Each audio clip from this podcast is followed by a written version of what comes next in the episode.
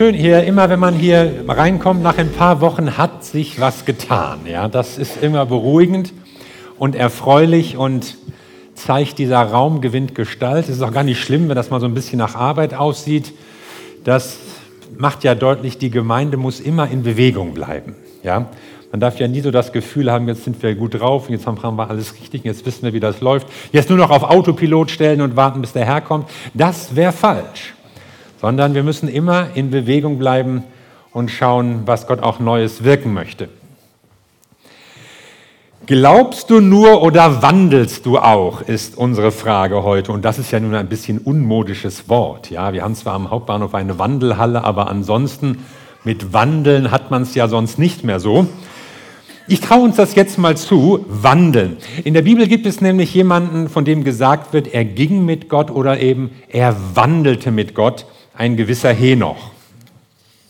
Ich bekam in meiner Schulzeit mal einen Zettel zugesteckt von einer gewissen Kerstin. Da stand drauf, willst du mit mir gehen? Fragezeichen. Ja, nein, vielleicht. Und das konnte man dann ankreuzen und dann, dann wäre man irgendwie zusammen gewesen oder auch nicht und meist auch nicht sehr lange und durchdacht.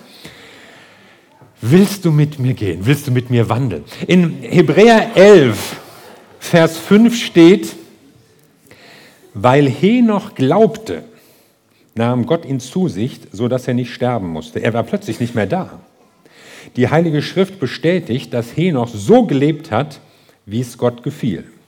Und in 1. Mose 5 steht, und Henoch wandelte mit Gott, oder in einer moderneren Übersetzung, sein ganzes Leben führte Henoch in enger Gemeinschaft mit Gott. Dann war er plötzlich nicht mehr da. Gott hatte ihn zu sich genommen. 1. Mose 5, das ist ja so beim ersten Lesen vielleicht eines der langweiligsten Kapitel der Bibel. Ja, so diese Walde ist ganz entrüstet. Ja, weißt du, das ist so ein Geschlechtsregister. Ja, da kommt ein Name nach dem anderen, viel Personen, wenig Handlung, so den Charme eines Telefonbuchs.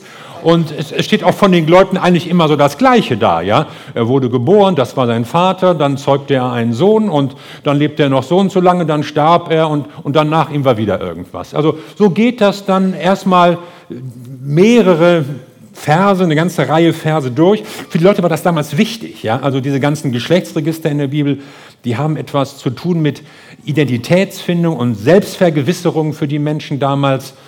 Für uns heute, naja, aber in dieser langweiligen Aufzählung fällt einer aus dem Rahmen, nämlich dieser Henoch. Bei ihm steht etwas Normales und etwas Unnormales. Es fängt bei ihm auch ganz normal an. Ein gewöhnliches Leben. Er wurde geboren, wuchs in einer Familie auf. Er hatte eine Frau. Er zeugte Kinder. Alles erstmal normal. Aber dann kommen diese ungewöhnlichen Sätze. Er lebte, er ging, er wandelte mit Gott und sogar, dass Gott ihn hinwegnahm. Und das ist schon was Ungewöhnliches.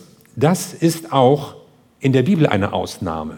Eigentlich gibt es nur zwei Leute in der Bibel, von denen es heißt, sie wandelten mit Gott. Henoch und Noah. Je, wer hat Jesus gesagt? Also, ich will nicht abstreiten, dass er das gemacht hat, aber steht nicht da. Henoch und Noah, also beides so vorsinnflutliche Typen, also scheint eine Zeit lang her zu sein, dass zuletzt jemand mit Gott gewandelt ist. Das kam also auch damals nicht besonders oft vor. Dieser Mann lebt in einer besonderen Gemeinschaft mit Gott. Und ich will darauf gucken, was bedeutet das? Was ist damit nun gemeint, dieses Wandeln mit Gott? Das ist doch jemand, der nicht seine eigenen Pläne zielstrebig verfolgt und verwirklichen möchte, was er sich so denkt, was er sich so vorstellt, was er sich so wünscht, sondern er orientiert sich an Gott. Und er hat einen vertrauten, einen alltäglichen Umgang mit Gott und hängt sich an jemand anders, der nicht zielstrebig geht. Und dieses Wandeln, das bedeutet für mich so ein Dreifaches. Erstens, wenn ich mit jemandem wandle, wenn ich, wenn ich mit ihm unterwegs bin, dann verfolge ich dasselbe Ziel. Er verfolgt dasselbe Ziel. Mir ist wichtig, was Gott wichtig ist. Ich will hin, wo er hin will. Kennst du Gottes Ziel für dein Leben? Dasselbe Ziel, dann aber noch, ist nicht egal, wie man zum Ziel kommt, sondern auch derselbe Weg. Wenn ich mit jemandem gehe, dann sage ich nicht nur, ja, wir treffen uns am Aussichtsturm so und so, sondern wir gehen gemeinsam. Wir gehen auf dem gleichen Weg. Und es gibt viele Wege, die man gehen kann. Auch Christen denken manchmal, ach, muss man das wirklich so machen? Ist das nicht ein bisschen eng, wie du das siehst und wie das in der Bibel steht? Es, ist doch bestimmt möglich, man kann das auch irgendwie so regeln. Aber ich will denselben Weg gehen, den ich meinen Jesus, meinen Herrn gehen sehe. Es gibt verkehrte Wege, es gibt verführerische Wege, es gibt attraktive Wege, die toll aussehen, aber es gibt auch falsche Wege. Kennst du den Weg, den Gott dich in deinem Leben führen will? Und es heißt noch ein weiteres, nämlich ich gehe in demselben Tempo wie der, mit dem ich gehe. Nicht schneller und auch nicht langsamer. Manche versuchen ja auch Gott wegzurennen. Ja, man ist schon, Herr, können wir nicht mal dies das, jenes, es muss alles viel schneller gehen und Herr, komm mit. Und bei anderen ist es umgekehrt. Ja, Herr, geh mal vor, ich habe noch so meine Ideen. Und dann drehen sie irgendwelche Schleifen in ihrem Leben und irgendwelche Umwege. Ach, das will ich noch erleben, das will ich noch mitmachen. Oh, bevor ich jetzt so einen Dienst anfange, bevor ich dies, bevor ich ganze Sache mit Jesus, will ich doch das noch mal. Dasselbe Tempo. Gehst du im selben Tempo mit dem Herrn? Hältst du Schritt mit ihm? Und keine Angst, er wird dich schon nicht überfordern. Er wird dich nicht so hetzen, dass du zusammenbrichst und er schleift dich mit. Er hält dich im richtigen Tempo. Und das bedeutet es, in enger Gemeinschaft mit Gott zu leben. Henoch tat das. Für ihn war Gott nicht der ferne Schöpfer, der irgendwann mal das Uhrwerk der Welt aufgezogen hat, auch nicht irgend so eine fremde Existenz, die wenig mit uns zu tun hat und von der man auch nicht groß Kenntnis zu nehmen braucht, sondern für ihn war Gott jemand, mit dem man in einer Beziehung lebt, in einer Gemeinschaft täglich. Mit ihm kann man reden, mit ihm kann man Gemeinschaft haben, eben wandeln. Und das stach heraus, das war einmalig. Der Trend war damals ein anderer. Der Trend der ganzen Menschheit war so ein zäher Strom, der sich von Gott wegbewegte. Da gab es ja einmal so die Familie Kains, ja die Kainiten. Das waren Leute, die rühmten sich ihrer Vielweiberei und ihrer maßlosen Gewalt und ihrer unbeschränkten Rachsucht. Aber auch die, der andere Strang der Menschheit war auch nicht viel besser. Entwickelt sich von Gott weg. Es geht doch auch ohne, oder? Das sagen sich ja auch viele heute. Wofür brauche ich Gott? Geht doch. Was habe ich davon?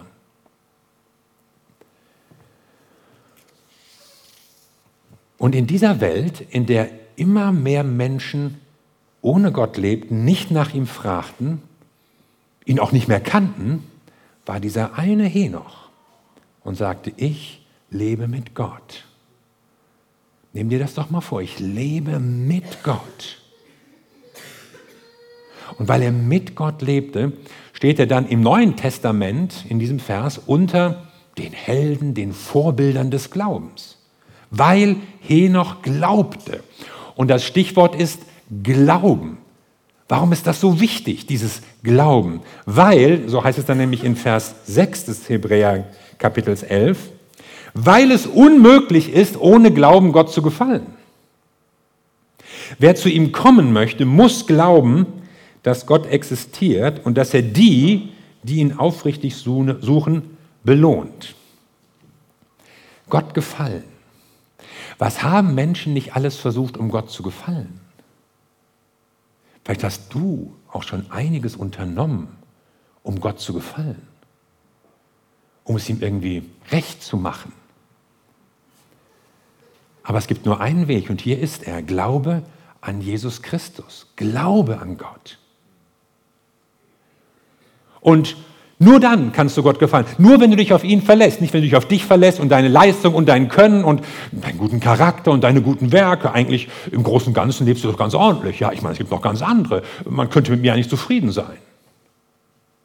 Und es hilft auch nicht, sich auf irgendwelche anderen zu verlassen. Ja, deine Eltern vielleicht, die immer noch für dich beten, obwohl du krumme Touren drehst. Oder deine Gemeinde, da bist du Mitglied, als würde das schon reichen, um in den Himmel zu kommen. Oder irgendwelche Freunde, die dir sagen, ey, du bist schon okay und nimmst mal nicht alles so ernst und Gott liebt alles, läuft schon. Nee. Nur wenn du dich auf Jesus Christus verlässt, dann kannst du Gott kennenlernen. Dann wirst du mit Gott Gemeinschaft haben. Nur Jesus kann dich retten. Nur durch Jesus Christus kannst du Gott gefallen. Das ist die Botschaft der Bibel. Das ist die Botschaft der Gnade. Angenommen ohne Leistung und dann gerufen zu einem veränderten Leben. Mir fällt nämlich auf, im Neuen Testament, wenn von Henoch die Rede ist, dann steht, er glaubte an Gott. Aber im Ersten Testament steht nichts von seinem Glauben, da steht, er wandelte mit Gott. Also offenbar gehört das zusammen, das Glauben und das Wandeln. Es ist nicht nur wichtig, was du glaubst, was du denkst, was du meinst, es ist wichtig, was du tust, wie du lebst, wie du wandelst. Das gehört zusammen. Manche denken, es ist eigentlich genug, wenn ich die richtige Einstellung habe. Ja? Ich habe die richtigen Ansichten über Gott und die Welt, über Umweltschutz und Gerechtigkeit, über Klimaschutz und Politik, über Armut und soziale Gerechtigkeit. Ich, ich sehe das schon richtig. Ja, und was tust du? Ja, irgendwie glaube ich auch an Gott. Ja, und welche praktischen Auswirkungen hat das auf dein Leben? Äh, sollte es? Und deshalb gibt es in der Bibel so viele praktische Beispiele, die zeigen, wie soll man leben? Wie soll man nicht leben? Was soll man tun? Was soll man meiden? Weil für die Bibel klar ist, Glaube hat Auswirkungen. Wenn du glaubst, wirst du auch anders leben. Wenn du anders leben willst, dann brauchst du den Glauben an Gott. Denn Glaube bedeutet Beziehung, bedeutet Gemeinschaft mit Gott zu haben. Und das hat der Henoch verstanden. Und damit stach er auch aus seiner Generation heraus. Er lebte mit Gott und er dürfte ein einsamer Typ gewesen sein. Es dürfte für ihn nicht leicht gewesen sein, in dieser Zeit Kurs zu halten und gegen den Strom zu schwimmen. Und vielleicht hat er sich auch viele Feinde gemacht. Er war nämlich auch noch prophetisch unterwegs. Ja, es gibt Prophezeiungen von ihm auch, wo er den Leuten schon gesagt hat, Leute, so geht es nicht weiter und hat sie an eine ewige Verantwortung erinnert. Und das finden Leute oft nicht toll. Und man kann sich vielleicht nicht ganz vorstellen, wie es ihm so ergangen ist, so ohne einen Gleichgesinnten, ohne eine Gemeinde, ohne einen Pastor, ohne Jens Martin. Und das war schwierig genug. Aber es wäre jetzt natürlich total verkehrt zu sagen, ja, dann brauche ich auch keine Gemeinde, auch keine Kleingruppe. Äh, scheint ja zu gehen, ja. Was Henoch kann, kann ich auch. Nein, nein, wir sollten eher sagen, wie gut haben wir es dass wir Gemeinschaft haben, dass wir nicht alleine stehen, dass wir gemeinsam mit anderen unterwegs sein können. Glaube an Gott. Das ist es, was unser Leben verändert. Das ist es, wie wir Gott gefallen können. Das bewirkt, wie die Bibel sagt hier, Rettung, Vergebung, Gottes Anerkennung. Und dann im Extremfall, im Falle Henoch, Gott nahm ihn hinweg. Weil Henoch glaubte, nahm Gott ihn zu sich, sodass er nicht sterben musste. Er war plötzlich nicht mehr da. Die Heilige Schrift bestätigt, dass Henoch so gelebt hat, wie es Gott gefiel. Das ist ein schwieriger, schwer nachvollziehbarer Vers. Einfach weg. Was kann ich mir darunter vorstellen? John sitzt jetzt noch da und auf einmal weg. Ich meine, kann mir das auch passieren? Immerhin wollen wir ja mit Gott leben. Ja, wo führt das hin? Ich habe das noch nie gehört von irgendjemandem so in meinem Bekanntenkreis oder so. Ich kenne das nur aus der Bibel. Aber ich sehe da, die Bibel weiß, dass es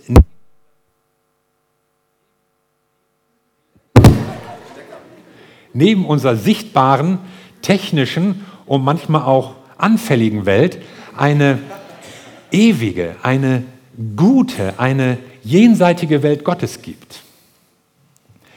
Eine andere Welt. Und normalerweise ist die durch einen, einen undurchtrennbaren Vorhang abgeschirmt und wir kommen da nicht rüber. Manchmal tun Propheten irgendwelche Blicke darüber und kriegen etwas mit. Und manchmal, wie in dem Fall, können Leute diese Grenze förmlich überwinden und landen in dieser Welt. Gott nahm ihn hinweg. Irgendwie von der Erde weg. Wohin genau? Wir wissen es nicht. Aber es war ein Ort, an dem es besser war. Und irgendwie wollte Gott anscheinend seinem Henoch kein Leben mehr auf dieser Erde weiter zumuten. Vielleicht war es auch so gefährlich für ihn geworden, wenn man so an seine prophetischen Sachen denkt. Jedenfalls Gott verschonte Henoch vor dem Tod und holte ihn irgendwie in eine andere paradiesische, will ich es mal nennen, Sphäre hinein, wo er eben von dem Bösen und von dem Tod bewahrt war, nicht diesen Weg gehen musste. In Psalm 49 heißt es, Gott wird mich erlösen und er wird mich den Klauen des Todes entreißen. Ein Mann, der nicht sterben musste und gleich irgendwie in Gottes Welt kam ich will gar nicht erst versuchen, das irgendwie wissenschaftlich oder astrophysikalisch zu erklären. Mich interessiert vielmehr die Begründung. Denn die Bibel sagt, Gott hatte Freude an ihm. Henoch hat so gelebt, wie es Gott gefiel. Und so möchte ich auch gerne leben. So, wie es Gott gefällt. Henoch fand Gottes Anerkennung die will ich auch, die brauche ich auch. Was bedeutet das? Gottes Anerkennung. Wenn du Gottes Anerkennung hast, dann liegst du richtig. Dann bist du gerecht gesprochen. Und zwar nicht, weil du alles richtig gemacht hast oder weil du dich anstrengst, auch nicht, weil du für die, zumindest für die Zukunft Besserung gelobst, sondern weil du Gerechtigkeit empfangen hast, die Gott dir schenkt. Denn Jesus Christus, der Sohn Gottes, lebte auf der Welt und er war gerecht. Er tat nichts Böses. Und was passiert, wenn du an Jesus Christus glaubst? Was geschieht, wenn du ihn in dein Leben lässt?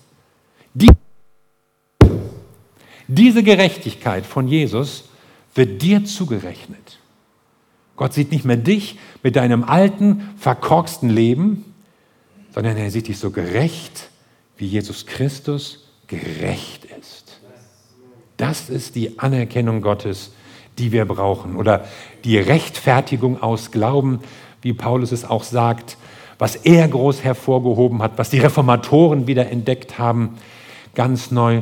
Glaube an Jesus Christus und an ihn als deinen Retter und du wirst gerecht gesprochen. Und das war es, was Henoch getan hat. Und das ist es, worin er uns eben so ein Vorbild ist. Wir brauchen Gottes Anerkennung, wir brauchen Gottes Gerechtsprechung. Ich meine, es kann dir im Zweifelsfall egal sein, was Leute über dich denken. Ich meine, ich will jetzt nicht sagen, sei zu abgebrüht und benimm dich wie die Axt im Walde. Nee, nee. Sei höflich und nett und so freundlich. Ist ja auch eine Frucht des Geistes. Aber im, im Kern kommt es darauf an, dass du Gottes Anerkennung hast. Und er gibt sie dir gerne. Du musst dich nicht mal anstrengen. Aber Glaube, Vertrauen, das ist der Weg.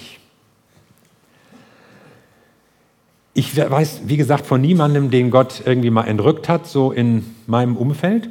Aber ich weiß, dass die Bibel von einer neuen Welt Gottes spricht. Von einer Welt des Friedens und der Gerechtigkeit. Von einer Welt, wo es das Böse nicht mehr gibt. Eine Welt für alle, die an ihn glauben, für alle, die ihm nachfolgen. Und deshalb glaube ich, ist es eine wichtige Frage für uns. Glaubst du nur oder wandelst du schon? Denn im Leben von Henoch merkt man eigentlich, worauf es ankommt. Es kommt auf den, Gl den Glauben an Gott an, die Beziehung, die du mit ihm pflegst. Es kommt aber auch das Wandeln mit Gott an. Du hast ein Ziel, du hast einen Weg und du gehst auch in einem Tempo mit deinem Gott. Das heißt wandeln. Und dann irgendwann wirst du auch bei Gott sein. Ja, nicht nur Glaube an Gott und Wandel, sei bei Gott irgendwann. Und das ist die große Hoffnung. Die Bibel zeigt uns hier bei Henoch und bei anderen auch, unser Leben hat eine ewige Auswirkung, eine ewige Konsequenz. Wir hören da oder lesen da das Wort Lohn. Es gibt einen Lohn. Und unabhängig davon, wie man sich das jetzt im Detail vorstellt, wird es etwas Gutes sein. Wir fragen ja manchmal oft auch, was haben wir davon, wenn wir an Gott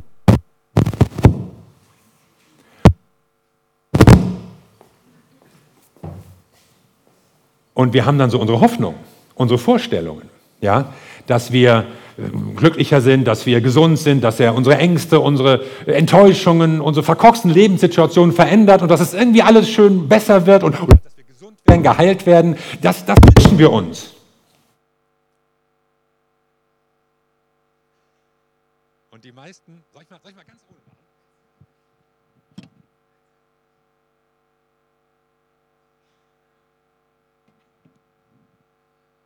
Hallo. Sollen wir mal ohne, ohne Technik probieren? Oder, oder soll ich weitermachen? Okay. Ich habe manchmal den Eindruck, die meisten Menschen bekehren sich nicht, weil sie Gott wollen, sondern weil sie Gott brauchen. Weil es ihnen irgendwie komisch geht und irgendwas müsste passieren und dann hoffen sie, dass, ja, wenn sie zu Jesus kommen und irgendwie Gott eingreift, hat man ja schon gehört, dann könnte es irgendwie besser mit ihnen werden. Schön. Und dahinter steckt natürlich die Hoffnung, ja, es muss sich doch irgendwie lohnen, wenn ich das Ganze so mit Glauben und Kirche auf mich nehme. Ja, und es lohnt sich wirklich. Und das eigentliche Lohnen ist noch viel mehr, als was du dir hier ausmalen kannst. Das eigentliche Lohnen kommt noch. Und manche finden das fragwürdig. Manche sagen, ja, so dieses, dieses Vertrösten aufs Jenseits, ja, ist da nicht viel Schindluder mitgetrieben worden? Hat man die Leute nicht in Armut und Ungerechtigkeit und Ausbeutung gehalten, weil man sagte, ja, das ist so, aber später. Ja, das hat es gegeben, das finde ich auch nicht gut. Aber schon längst, bevor irgendwelche Kirchenfürsten mit solchen fragwürdigen Methoden gearbeitet und das missbraucht haben, war die Hoffnung auf das Leben mit Gott etwas, was Christen getragen hat. Auch Juden schon vorher, was sie getragen hat, womit sie erfüllt waren und was ihnen eine Gewissheit gegeben hat, dass dieses Leben und diese Welt nicht alles ist. Ich glaube an die Auferstehung der Toten und an das ewige Leben. So heißt es in den ältesten christlichen Glaubensbekenntnissen, die alle Kirchen verbinden, egal worüber sie sich zwischendurch die Köpfe eingeschlagen haben. Ich glaube an die Auferstehung der Toten und das ewige Leben. Und diese Überzeugung bewegt uns Christen. Und ich finde es wichtig, dass wir das vor Augen haben. Dass wir nicht nur denken, ja, habe ich was hier vom Glauben und geht es mir dann besser und ist das irgendwie gut, sondern es gibt eine ewige Verantwortung und es gibt auch einen ewigen Lohn. Und ich will gar nicht darüber spekulieren, ja, wie ist das und Himmel und Hölle und Fegefeuer und Zwischenstadium und was kommt da noch alles und wie kommt man da durch und so. Ich weiß nur, Paulus hat mal gesagt, wir werden beim Herrn sein alle Zeit. Das ist eine gute Formel, die kann ich verstehen. Wir werden beim Herrn sein alle Zeit. Und da will ich hin. Und auch das motiviert mich zu arbeiten und zu leben und zu wandeln. Weil ich weiß, ich werde irgendwann mal beim Herrn sein alle Zeit. Und deshalb will ich jetzt schon mit ihm leben und jetzt schon wandeln, auch in dieser Welt, wo es noch Leid und Schmerz und Böses gibt und auch obwohl wir in einem reichen und insgesamt ja auch gut regierten Land leben, vieles nicht ideal ist, vieles nicht gut läuft, auch in unserem eigenen Leben nicht. Aber ich weiß, Gott hat eine neue Welt vorbereitet für uns. Ein Mann wie Henoch, ihm wurde es geschenkt, sozusagen eine Abkürzung zu nehmen. Wir haben noch etwas vor uns. Aber wenn du mit Gott wandelst, wenn du an ihn glaubst, wenn du in dieser Beziehung mit Jesus Christus stehst, dann wartet auf dich auch dieser Lohn. Dann wartet auf dich auch Gottes neue Welt. Und wenn du sagst, da will ich hin, das, das finde ich gut, dann sagt dir die Bibel den Weg durch Glauben. Amen. Lass uns zusammen beten.